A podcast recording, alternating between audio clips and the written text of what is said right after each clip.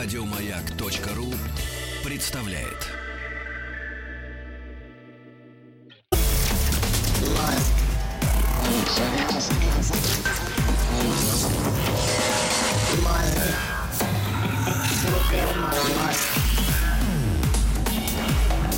Объект 22. Мозг. Это «Объект-22», я Евгений Стаховский, и... Ну что, да все хорошо, я вот подумал. 29 февраля, какой-то в какой-то веке время начинает играть хоть какую-то роль, но приятно обращать внимание на вещи, которые происходят редко, и тем самым действительно вызывают какой-то живой э, интерес. Равно как э, вызывают мой живой интерес и некоторые моменты, на которые я с удивлением некоторым для себя начинаю обращать внимание. И, а уж после того, как я на них начинаю обращать внимание, мне тут же хочется, конечно, копнуть поглубже и распознать их во всей своей красе. И вот сегодня, мне кажется, как раз один из таких случаев. И здесь уже Артем Лысенко, кандидат филологических наук, научный сотрудник кафедры истории зарубежной журналистики и литературы факультета журналистики МГУ имени Ломоносова. Артем, здравствуйте. Здравствуйте. Да, спасибо, что нашли на меня время. И очень хочу с вами сегодня поговорить э, о ну, на мой взгляд, все-таки совершенно неочевидном э, моменте, и как раз который с вашей помощью хочу попробовать понять, почему мы выделяем этот момент в, в филологической, насколько я понимаю, все-таки в первую очередь науке, э, и это литература Веймарской республики. Я когда-то с неким действительно удивлением для себя обнаружил, что литературу Веймарской республики рассматривают как некий отдельный пласт, как некую отдельную систему, э, в которую, ну, как есть там, окей, Серебряный век, например, да, или там какая-нибудь озерная школа, допустим. И, и так далее, и так далее. Так и здесь вроде все идет, идет, идет. Можно бесконечно изучать литературу Германии там 20-го, например, века. И оказывается, что в рамках этой литературы есть такой поджанр, ежели хотите, который мы называем литературой Веймарской республики.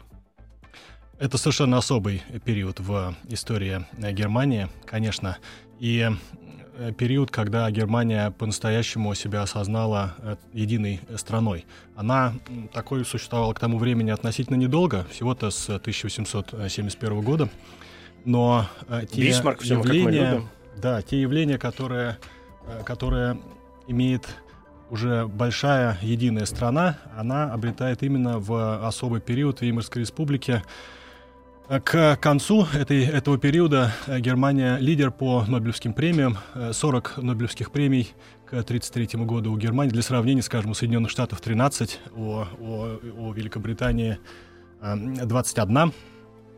Э, и это период, когда э, ну, немецкая... Речь идет в, в, разных, э, в разных номинациях, да. Конечно, в разных номинациях, но тем не менее это лидер в отношении многих технических процессов, в медицине и, в частности, в литературе. Бывают такие периоды в истории разных стран, когда они выходят на авансцену мировой истории. Германия в это время и в самом деле на авансцене с, конечно, негативными, позитивными знаками, но тем не менее, это страна, которая играет ключевую роль в мире, и на нее смотрят э, и, э, конечно, здесь играют роль и, и войны, в которых, в которых она участвовала. Это время ведь между двумя мировыми войнами, в которых Германия играла э, собственно, развязывающую во многом роль, особенно во Второй мировой войне и и, и в Первой мировой войне цепочка развязанных э, войн, которые привели к э, Первой мировой войне. И это период, когда появляется, возникает искусство Германии на совершенно новом уровне.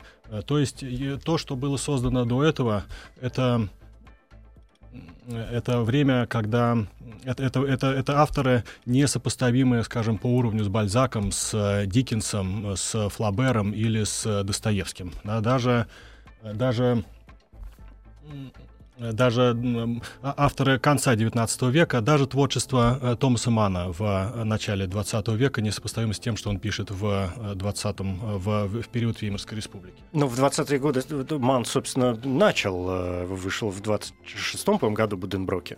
Да, это особый его период, второй уже период по расцвету. Перед этим у него выходит, скажем, такой ну, роман, новеллы. как Лотто Веймаре угу. да, и, и многие другие произведения. И, конечно, этот второй период совершенно несопоставим с первым. Я недавно перечитывал, например, э, Лотту Веймаре. Это тяжелейший немецкий язык. Мои друзья немцы говорят, что они тоже не понимают этот немецкий язык. Хотя русский если... перевод прекрасен, по-моему. Да, но если вы почитаете... Да, э, и... Э, э, но если, если вы почитаете, скажем, «Смерть Венеции», это еще более сложный немецкий язык. А русский перевод, опять же, прекрасен.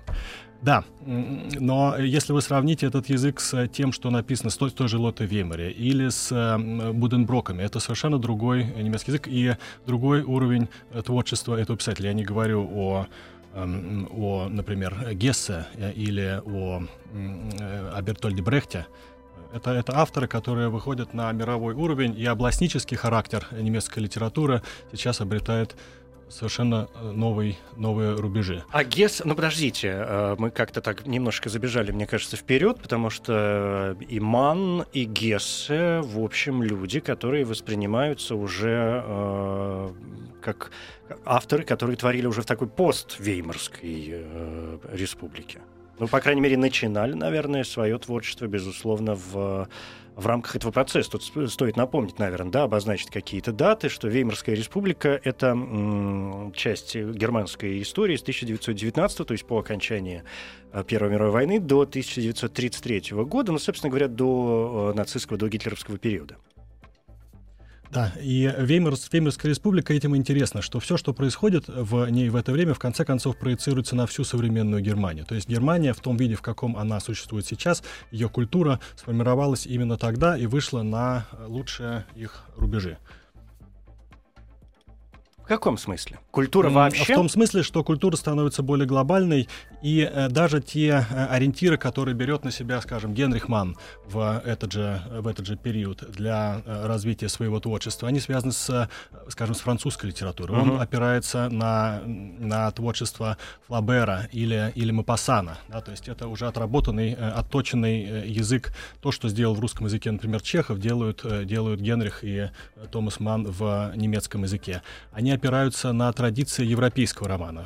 В общем-то, литература в это время становится более глобальной и э, уже опирается не только на свои, собственно, немецкие корни, но и в целом на общий европейский процесс. Так же, как и, э, скажем, эм, скажем э, Гессе, да, он получает Нобелевскую премию как швейцарский писатель, но это писатель немецкого происхождения, который связан с разными культурами. Тоже можно сказать и о Томасе Мане он впитал в себя э, многие, многих предшественников не только из Германии. То есть Германия в, этом, в этот момент, в этот э, период времени, либеральный период времени, аккумулирует в себе корни того, что развивалась в Европе в 19 особенно в рубеже веков. Угу. Но Гессе это сильно позже, а Ман как раз укладывается Нобелевское премию 1929 года, если мне память не изменяет. Да. То есть это, в общем, в, в наших веймарских вполне себе рамках. Вы произнесли... А, ну и Гессе тоже пишет в Веймарскую республику, в период Веймарской республики. Другое дело, что Нобелевскую премию он получает значительно. Да.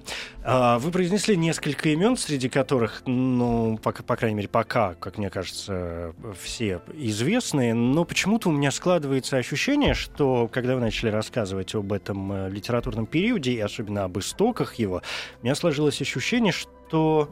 Ну, то есть, наоборот, мне не сложилось ощущение какого-то единства. Я пытаюсь сейчас э, нащупать вот какой момент, да, и если хотите, то это вопрос. Уж не знаю, насколько на него легко или сложно будет ответить, насколько этот вопрос вообще закономерен, но тем не менее я попробую. Э, раз уж мы выделяем Веймар, ну, то есть, если историки выделяют Веймарскую республику как э, такую, как, как историческую, ну, не эпоху, но, по крайней мере, часть, а, то культурологи, не знаю, филологи, соответственно, выделяют э, культурные процессы, которые происходили в этот период, тоже в такую отдельную часть.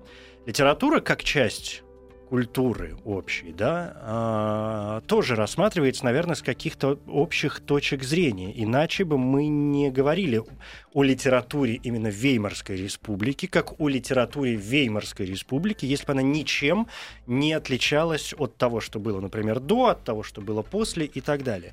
Если я попрошу вас, я не знаю, назвать, если это возможно, ну, каких-то несколько а, отличительных моментов, что это, почему мы действительно выделяем это в, отличную, в, отдельную область. Это будет возможно? Да, конечно, но тут требуются оговорки. Веймарская республика — это такой период в истории Германии, когда после войны она провозгласила новые либеральные ценности. Она сказала, что она будет другой, эта страна, да, сохранив те традиции, которые в ней существовали. И э, традиции 20 века в целом э, связаны с э, тем, что они отвергают прежние жанры, что о реальности больше нельзя писать так, как э, это делал, скажем, Бальзак, да, описывать, быть секретарем французского общества, описывать жизнь такой, какая она есть.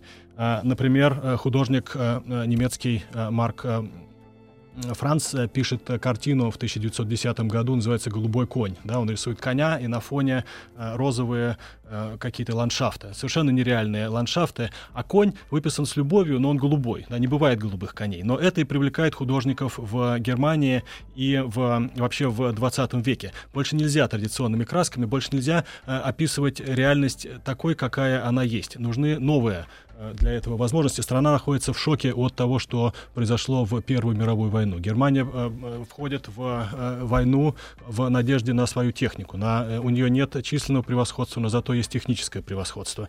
Э, Томас Манн даже э, позволяет себе шовинистические высказывания, за что его сильно критикует Генрих Манн. Э, но после Брат этого... Его его брат, mm-hmm. да, так называемая братская война, да, идет, э, и потом э, Томас Ман ему за это благодарен. Но после этого наступает период, когда развивается большое количество разных течений, отвергающих, правда, э, прежнее то, что было в XIX веке, но сосуществующих и взаимно обогащающих друг друга. В этом, собственно, феномен и Веймарской республики. Э, течения сосуществовали, и, например, э, пришел, пришли явления модернизма, э, сохранился новый реализм, так как, например, у, у Ремарка, где есть кульминация, развязка, завязка, совершенно логичное повествование. Сейчас мы поговорим о Ремарке отдельно. То есть я правильно понимаю, что, в принципе, вот этот период литературы Веймарской республики, мы, я, наверное, сейчас понял, что не случайно, не случайно, совершенно случайно упомянул российский Серебряный век, потому что понятно, что это акмеизм, футуризм, символизм и так далее. И все это укладывается в Серебряный век, хотя внутри его масса э, отдельных литературных течений. То есть здесь происходит приблизительно то же самое, да? Приблизительно то же самое. Мало того, этот период во многом совпадает с нашим Серебряным в общем, веком, чуть да, позднее. Да. Объект 22.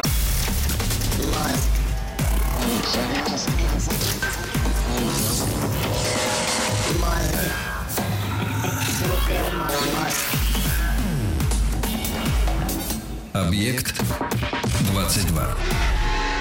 Мозг. Возвращаемся к литературе Веймарской республики. И вот что я хочу еще понять. Понятно, что у любого вновь появляющегося а, направления, течения, вообще явления, конечно, есть некоторые истоки. В данном случае некие политические, экономические истоки, они в Германии, да, они, в общем, вполне себе э, понятны революции, война и все вот это вот на свете. Разочарование, технологические процессы, ну, в общем, все ясно. Но еж... Маркс, куда же без Маркса? А, но ежели говорить именно о культурных каких-то явлениях, что это за перевороты и что это за взгляды? Потому что Германия, и вы вскользь об этом сказали, и в XIX веке, безусловно, сильна крайне сильна своей философской школой. Да, великие немцы. А Германия действительно сильна литературной традицией, может быть, не слишком известной и популярной сегодня, но на тот период времени, и когда вы говорили о лауреатах Нобелевской премии, ранних, а, без, литературных в данном случае, это, безусловно, для того времени имена, очень популярные люди. А, что это? Кто, кто, кто, что за основа? Взгляды. И в этом одна из особенностей э, литературы Веймарской республики, ее концептуальность. Вообще литература обычно очень э, чувствительно реагирует на все те изменения в обществе, которые происходят. Но в 20 веке, в частности в Веймарской республике, э, писатели, как правило, опираются на открытия, которые сделаны были философами и, и учеными. Во многом это, например, связано с утверждениями Фрейда, да, который говорил о том, что э, человек э, формирует инстинкт жизни uh-huh. и инстинкт смерти, инстинкт uh-huh. любви. Или открытие Бергсона. Да, то есть философская школа, она во многом определяет то, что писатели открывают в XIX веке, воплощают через свои чувства, через свое восприятие времени. Мало того, немцы, интеллектуалы, в этом они, конечно, особенно сильны, создают именно в этот период расцветает интеллектуальный роман, да, связанный с, опять же, именами Томаса Мана или, или Гессе. С другой стороны, это э, время, когда, когда развивается эм, уход от реальности. Больше нет потребности изображать реальность э, такой, какой она есть. Э, произошли такие серьезные изменения, общество находится в таком серьезном шоке, что писателям становится ясным, что о кошмаре писать привычными красками больше невозможно. Идет поиск новых форм. Э, э, старые формы устарели, хотя, с другой стороны, опора на них не может не быть. Да, я уже говорил о связи с э, французскими авторами, э, э, такими как Флабер или Мапасан, но и уже у них чувствуется использование совершенно новых приемов по сравнению с тем, что мы видим в начале XIX века у тех же французов. Uh-huh. И вот это масса течений, которые по-разному воплощают именно это настроение. Да, они увидеть... конкурируют между собой? Они не конкурируют между собой. В этом тоже особенность э, всей этой литературы, и в частности Веймарской республики. Как там сосуществовали различные течения, скажем, на, крайние нацисты и, и коммунисты, да, они, конечно, боролись между собой, но в Веймарской республике они сосуществовали, они издавали газеты, журналы, они выступали на улицах, э, и также и в литературе разные течения э, обогащают скорее друг друга, а не, а не конкурируют. Например, э, традиционный эпос, который сохранился в это же время, вмещает в себя, как правило, признаки э, модернизма и, э, и э, импрессионизма. Ну, модернизм вообще крайне уже, все, крайне все еще популярен э, в то время и продолжает развиваться, безусловно. И да. будет развиваться там вплоть до... Вплоть до когда? Ну, вплоть до даже, наверное, послевоенного времени. Да, да. До, до эссенциалистов так уж однозначно. Да, э, и, э, э, скажем, скажем, Томас Ман, да, или, или другие авторы, которые пишут линейные повествования, они э, используют те приемы, которые, э, которые открывают их, так сказать, конкуренты. Не обязательно в Германии, но и в Ирландии, например, творит Джойс, и в Америке. Все это угу. становится более обозримым, более меняемым. С другой стороны, это период, который отмечен э, высокой эстетической борьбой в литературе. В каком смысле? Э, в том смысле, что они они не противостоят эти течения, но с другой стороны, они, каждый писатель становится все больше индивидуальностью. Да? То есть э, ушло время манифестов, ушло время определенных э, выраженных течений, но... Вот, вот, вот здесь, подождите, это интересный момент ведь очень. Э, я какой-то парадокс здесь учуял. С одной стороны, если нет, нет ярко выраженных э, манифестов, там таких течений и так далее и всего подобного, то есть получается, что поэт не рупор эпохи. Но с другой стороны, если появляются яркие индивидуальности, то получается, что литература, в общем, э, выражаясь сухим языком, превращается в такой бизнес-персонале, если хотите. Во многом эта тенденция тоже прослеживается, и вы уже упомянули Ремарка. Скажем, Ремарк — это э, в какой-то степени действительно бизнес-персонали, то есть это автор, который получал заказы, да, который работал под эти заказы, э, и во многом это была такая журналистская и, и, и коммерческая работа. Автор, который в России известен даже больше, чем в Германии. Э, э, Пожалуй. Да, и и э, это с одной стороны. С другой же стороны появляется, например, Томас Ман, да, и нет течения, связанного, связанного с Томасом Маном, или, например, э, или, например, Гесс, или Бертель Брехт, да. Э, в первую очередь, это личности и персонализация этого искусства, она очевидна как в целом в 20 веке, так и в период Веймарской республики. С другой же стороны, все эти писатели, несмотря на то, что отходят от описания, прямого описания реальности, именно в Веймарской республике с накалом общественных страстей новостей, многие из них работают публицистами. Да, они выступают, они э, выступают в журналах, в газетах. Они э, так или иначе в их творчестве, в их э, высоком творчестве просматриваются и их политические воззрения. Скажем, роман Томаса Мана, да, роман, роман роман или что? Я пытаюсь сейчас вспомнить, какой роман у Мана может нести в себе что-то Но все они, все, они, все они так или иначе связаны с осмыслением э, судьбы э, современной, э, современной Германии и, и, скажем, «Степной Волк» Германа Гессе или, или «Доктор Фаустус». Все это связано с... Во всем этом просматривается угу. и общественная позиция Ну, это безусловно. Авторов. Это безусловно, но это, конечно, только одна сторона медали. Давайте передохнем минутку и продолжим.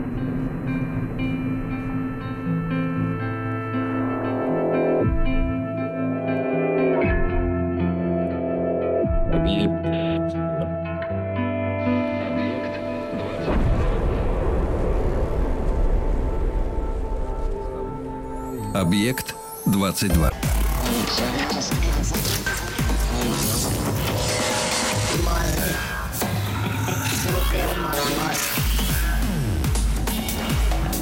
Объект 22. Мозг. Это «Объект-22», я Евгений Стаховский, литература Веймарской республики занимает э, меня сегодня больше всего. И здесь Артем Лысенко, кандидат филологических наук. Я, Артем, знаете, о чем подумал сейчас, пока вот мы как-то минутку э, отдыхали? О том, что ну, вообще вырисовывается вполне себе, э, вполне себе картина. По крайней мере, даже картина предположительная. Если посмотреть на мир, в котором оказывается Германия в этот период времени, то, в общем, э, даже можно не быть литературоведом э, для того, чтобы пытаться понять, какие темы могут интересовать людей, а дальше уже просто интересно, как это воплощалось, да? Э, и когда вы, скажем, говорите о Мане или о Гессе, а, то, безусловно, я уже сказал, да, что это только одна сторона медали, и, безусловно, это одни из самых выдающихся представителей, в принципе, немецкой литературы, да, хотя, хотя Гессе ту же Нобелевскую премию получал как швейцарец все-таки. Но, тем не менее, э, это вот тот критический реализм, выражаясь научным филологическим э, языком, который столь же блестящ, сколь и откровенен. Но если попытаться разбить все это на пункты, что мы можем увидеть? Первое. Ну, окей. Томас Ман и, э, значит, это его критический реализм, все эти работы его там 20-30-х годов, да, или даже там, ну, 20-х в основном годов. Что дальше? Конец Первой мировой войны. Понятно, что вы упомянули имя, например, Ремарка. Я могу добавить к этому, безусловно, Цвейга. А, и мы получаем себе такую э, антивоенную литературу, которая, в общем, и считается военной и анти в то же самое время военной литературой, которая развивается по несколько другим э, законам. Если мы откроем произведение Мана и откроем произведение Ремарка, ну, это, в общем, разные люди которые, я уж не знаю, что там с немецким, у меня очень плохо с немецким, но, по крайней мере, даже в русских переводах а, вполне себе, на мой взгляд, приличных, прекрасных и проверенных временем, это разные люди, которые пишут разные вещи, такое ощущение, что на разных языках, в общем, о разных вещах. А, третий момент. Ноябрьская революция в Германии всем известная. Соответственно, должна появиться литература, которая бы э, каким-то образом отражала вот эти вот революционные идеалы, я не знаю, воодушевление, либо наоборот разочарование от э, революции, да? Что еще? Безусловно, это э, как последыш Первой мировой войны и как последыш революции, это литература, а, как бы ее назвать поправильней, ну окей, почему нет? Такая, револю... такая литература националистического толка, литература патриотическая, да, которая наверняка пишется совершенно по-другому. Тот же самый Юнгер или Двингер, не широко известные, но, в общем, известные имена тут же у нас э, как-то выплывают. Что еще можно вспомнить? Не знаю, куда... А, ну, Фихтвангер это к Ману, разумеется. Что еще? Что я забыл? Э, вы, вы совершенно правы, это основные есть течения. Наверное, их объединяет одно — шок от того, что произошло, э, неясность мира, который находится перед человеком. Человек противостоит этому миру, и с другой стороны он совершенно ему не знаком, он его пугается. Вообще тема свободы и страха определяют основные течения в этой литературе. И вы совершенно справедливо говорите, что эти два течения, с одной стороны, писать о войне, с другой стороны, молчать, так сказать, о войне или осмысливать то, то что произошло во время войны, и определяет настроение того времени. А, и, скажем, Ремарк, да, он действительно э, писал о, о войне, и характерно тоже то, что это не только немецкая литература. Было целое течение а, авторов и в Америке, и в Англии, например, э, Олдингтона, да, которые писали на те же самые темы, да, фронтовики, которые, которые э, э участвовали в в войсках разных армий. Теоретически ну, война могли... всегда очень популярная тема. Теоретически они могли конечно. стрелять друг друга, но их затрагивают одни и те же темы, гуманистические темы, темы бессмысленности войны. И пишут они об одном и том же, формируется таким образом а, одно течение. Если говорить о Э, политически окрашенных э, явлениях в литературе Веймарской республики, то, как и в целом в 20 веке, здесь не наблюдаются э, авторов первого уровня. Да, как правило, это все же авторы третьего уровня.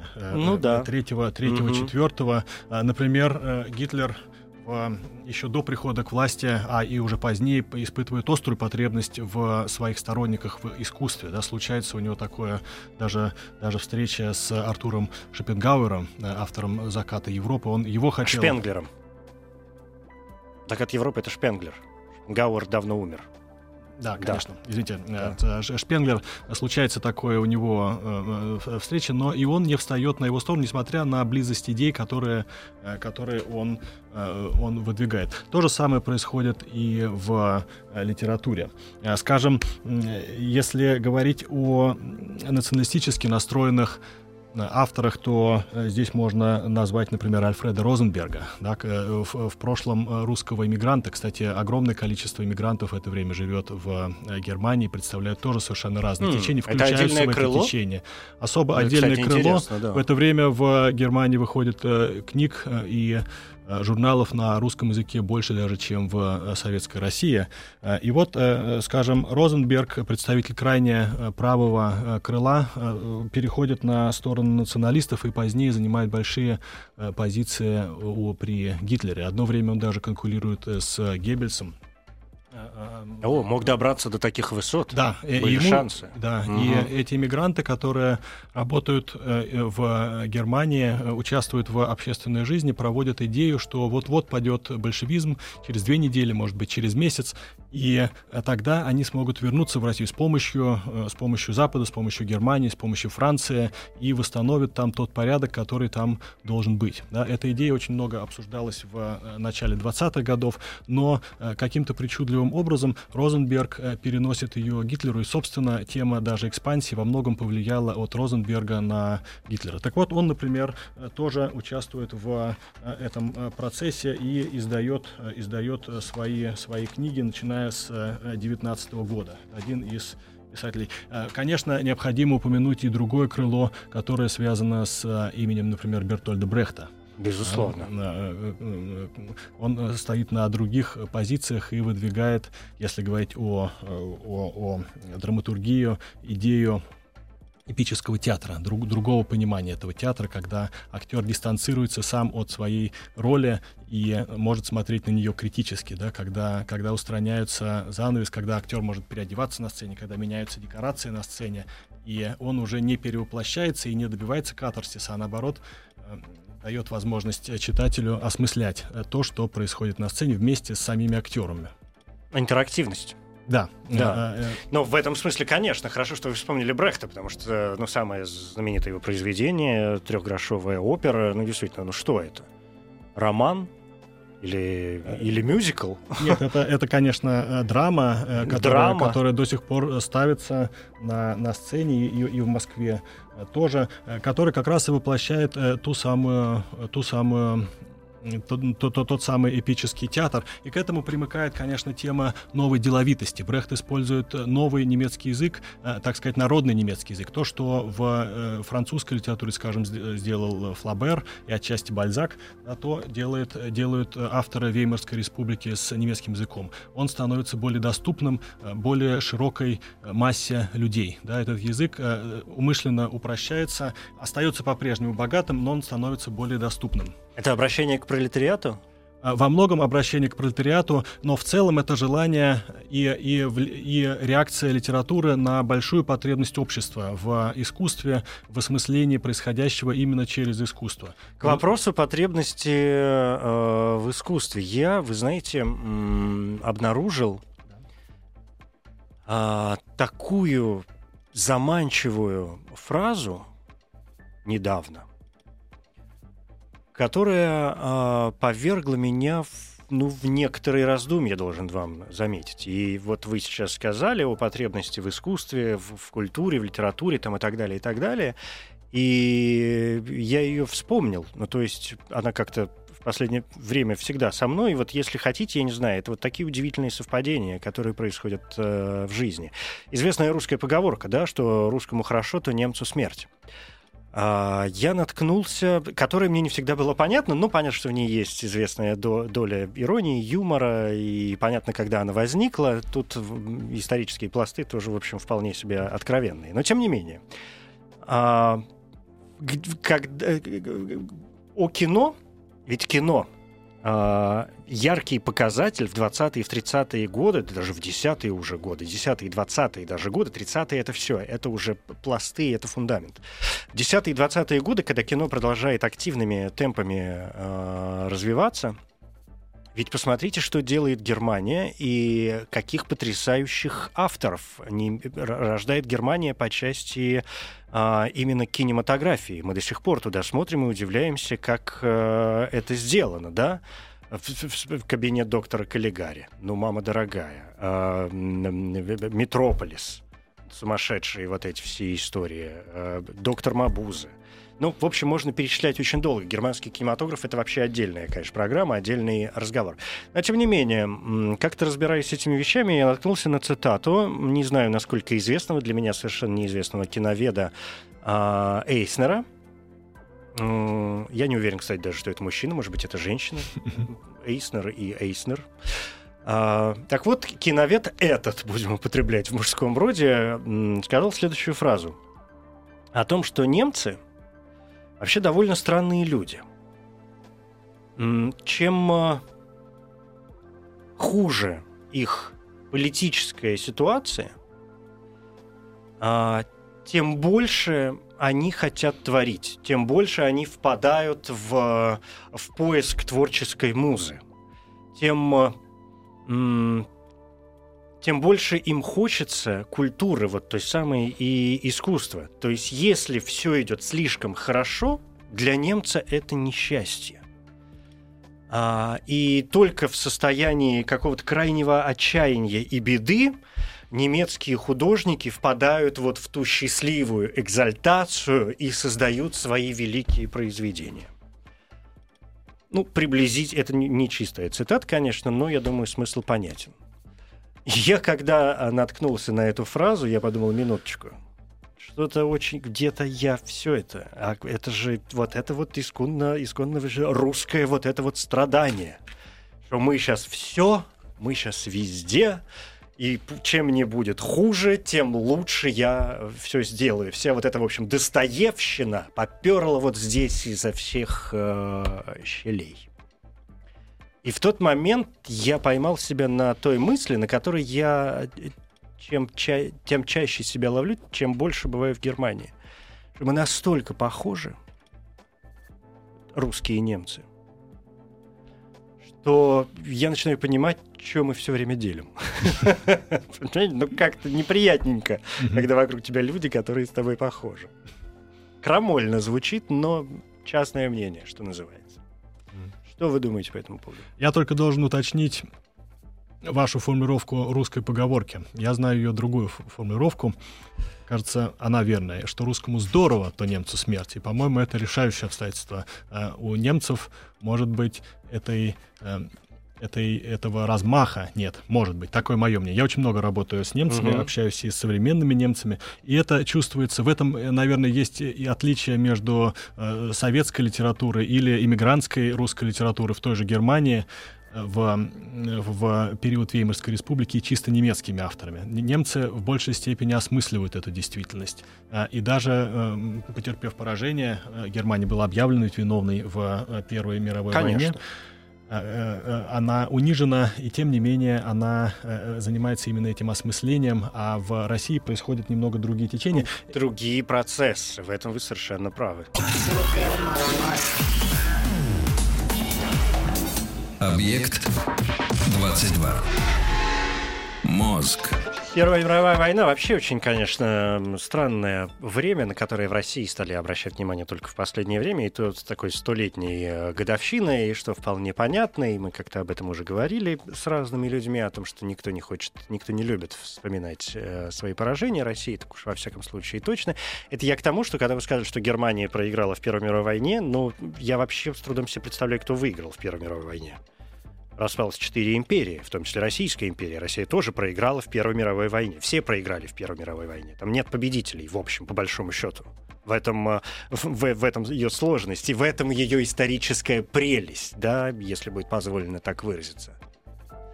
Да, э, с другой стороны, в ней не было победителей, э, уникальная война, и, собственно, не было ясных э, целей, не было одного игрока в этой войне, но, с другой стороны, была объявлена, была названа единственная виновная страна, которая несет ответственность за всю эту войну, и, конечно, в этом смысле они чувствовали себя, Германия чувствовала себя униженной. Да? На этих струнах играет Гитлер и пишет в своей книге «Майнкампф» о том, как он умел переориентировать читателей и своих слушателей слушателей в пивных э, Мюнхена, да, о том э, среди сторонников э, мира он их быстро в течение двух часов тренировался превращать в своих союзников. И это тоже один из образцов, конечно, далеко не, не лучших, но тем не менее в Веймарской республике. Я работал в архивах Берлина этого времени и видел, как чиновники, в частности представители полиции, стремились контролировать те достижения, к которым стремятся коммунисты, в частности, в прессе, да, с коммунистической пропагандой. А, и мое личное мнение, что они упустили опасность нацизма, они переоценили опасность коммунизма и э, смогли избежать э, настоящих э, революций и, и смен строя, хотя отдельные случаи наблюдались, но э, нацисты были явно недооценены и многого здесь, э, здесь, конечно, добились. 10 э, мая 1933 года, как известно, происходит знаменитое э, сожжение книг на площади угу. в Берлине. В этот день идет дождь в нескольких немецких городах. В 21 городе сжигают тоже книги, а в других из-за дождя переносят их на, на другие дни. Сжигаются книги, и можно поэтому себе представить, какое вообще влияние имела э, Веймарская республика, вообще литература Веймарской республики в обществе, если одно из первых э, действий вандализма нацистов это сожжение власти, книг. это сожжение книг. Среди них сжигают не только Ремарка, но и, э, в частности, русских даже авторов, писателя Алданова, советских писателей. Э, и таким образом они ставят точку и в, с, с, с теми авторами, которые якобы uh-huh. смешивают фронтовиков с грязью или прославляют Веймарскую республику. А что, кстати, с, э, у нас есть, есть несколько минут, когда вы заговорили о большой волне русской эмиграции. Что, что это за крыло? Можно о нем как-то вкратце? Это тоже крыло, которое не было единым. Э, можете себе представить две страны, которые еще недавно воевали. Э, одна из них оказывает гостеприимство для двух, примерно 800 тысяч человек в, в Германии. Выходит э, большое количество газет, журналов. Примерно половина русской интеллигенции находится в Германии, другая часть во Франции, в Китае, э, третья часть. И э, они э, не, не представляют единого крыла, этим они тоже интересны. Они во многом впитываются в атмосферу Веймарской республики, совпадают с ней. Там есть как и сторонники советской власти, как ни странно, так и их ярые противники, причем они часто сосуществуют, и даже на были случаи, когда на приемах там могли встретиться те, кто в, на страницах прессы себя э, были просто лютыми врагами. Да? В ну, это время... почему нет? Воспитанные люди, да, пожалуйста, давайте спорить там угодно, но здесь за чашкой чая, что мы не можем поговорить. Да. Э, а и... что это? Вы можете какие-то имена назвать? Что это за люди? Ну, скажем, в Берлине в это время очень часто бывал э, Маяковский, да, в это время в э, Берлине публикуется э, Марина Цветаева, если говорить о больших именах. Или э, живущий в Париже Бунин тоже публикуется в берлинских газетах. Или, э, или, или например, Керенский э, издает свои, свои газеты. Э, или, э, или, или, например, Э, или, например, Марк Алданов да, публикуется э, на, на страницах этой прессы. Uh-huh. Или Мережковский, да, э, или, э, или э, Толстой. Все это, все это имена, которые не сходят со страниц э, берлинской прессы того времени. Но Мало некоторые того, уже поумирали к тому времени. Но я, я имею а, в виду, да, вы имеете в виду Льва Толстого? Нет. Аль, вы, как Алексея Николаевича? Да. Mm. А, а, он, он издает свою газету, да, и, и, и участвует, э, и возглавляет э, целое течение в эмиграции, которое связано с так называемыми возвращенцами, да, и это одна тема. Другая тема, которую я уже сказал о Розенберге, да, это, это националисты. И в 22 году в Берлине э, от пули гибнет э, отец писателя Владимира Набокова, Владимир Дмитриевич Набоков. Да? И со словами «русские националисты» во время доклада Павла Николаевича Милюкова э, встают и стреляют Э, со словами «я мщу за отечество и царя». Сначала в Милюкова, но попадают в Набокова, угу. например. То есть там было такое противостояние, которое далеко не всегда, как мы видим, заканчивалось мирно, но все же э, сама ситуация в Веймарской республике допускала сосуществование огромного количества взглядов, мнений. Они между собой полемизировали, и таким образом оттачивалась русская культура в Берлине, и в Германии. Другое крыло — это огромное количество военнопленных. В Германии после Первой мировой войны, в частности русских, для них были созданы специальные лагеря, они в них жили э, до тех пор, пока ситуация в Веймарской республике не ухудшилась настолько, что Германия просто больше не могла их содержать, и они в конце концов были демонтированы. Для этих военнопленных издавали специальные газеты. Э, это контролировалось э, со стороны власти. Третье направление — это это средние, это, это люди, которые стремились просто раствориться в берлинской жизни, которые взяли с собой из э, России последние там, драгоценности. Их было удобно, на них было удобно в Германии жить в той ситуации, которая сформировалась в Веймарской республике. Было достаточно дешево жить, и, можно, и достаточно дорого стоило золото, бриллианты, поэтому газеты пестрили объявлениями «куплю бриллианты» или, или «золото». Что помогало? Но это уже не литературное общество, да? Это не литературное на, на общество, но, например, э, Например, э, мать Набокова продает э, свое ожерелье, и благодаря этому появляется возможность у будущего писателя, который далеко не, не сразу mm-hmm. им стал учиться, учиться в Англии. Да? Это только один из примеров. Да. Хорошо, с этим все понятно. Я вспомнил, наверное, что я, что я упустил, когда из важных, как мне кажется, событий, когда вспоминал, что вообще могло быть темами, да, окончание войны, революция, там, националистические моменты и так далее, и так далее. Десятые и двадцатые, все-таки уже двадцатые года 20 века, мы можем смело говорить, что это ведь еще и распад экспрессионизма да, это затухание экспрессионизма и растворение этого направления в, во всем остальном, в зарождающейся уже новой литературе, в новом взгляде. Ну, экспрессионизм — отдельная тема. Спасибо. А, Артем Лысенко, кандидат филологических наук, научный сотрудник кафедры истории зарубежной журналистики и литературы факультета журналистики МГУ имени Ломоносова. Вот такая на литература Веймарской республики.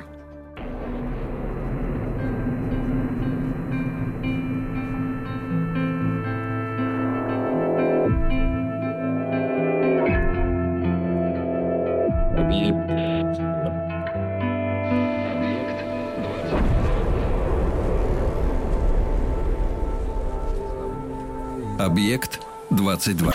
Еще больше подкастов на радиомаяк.ру.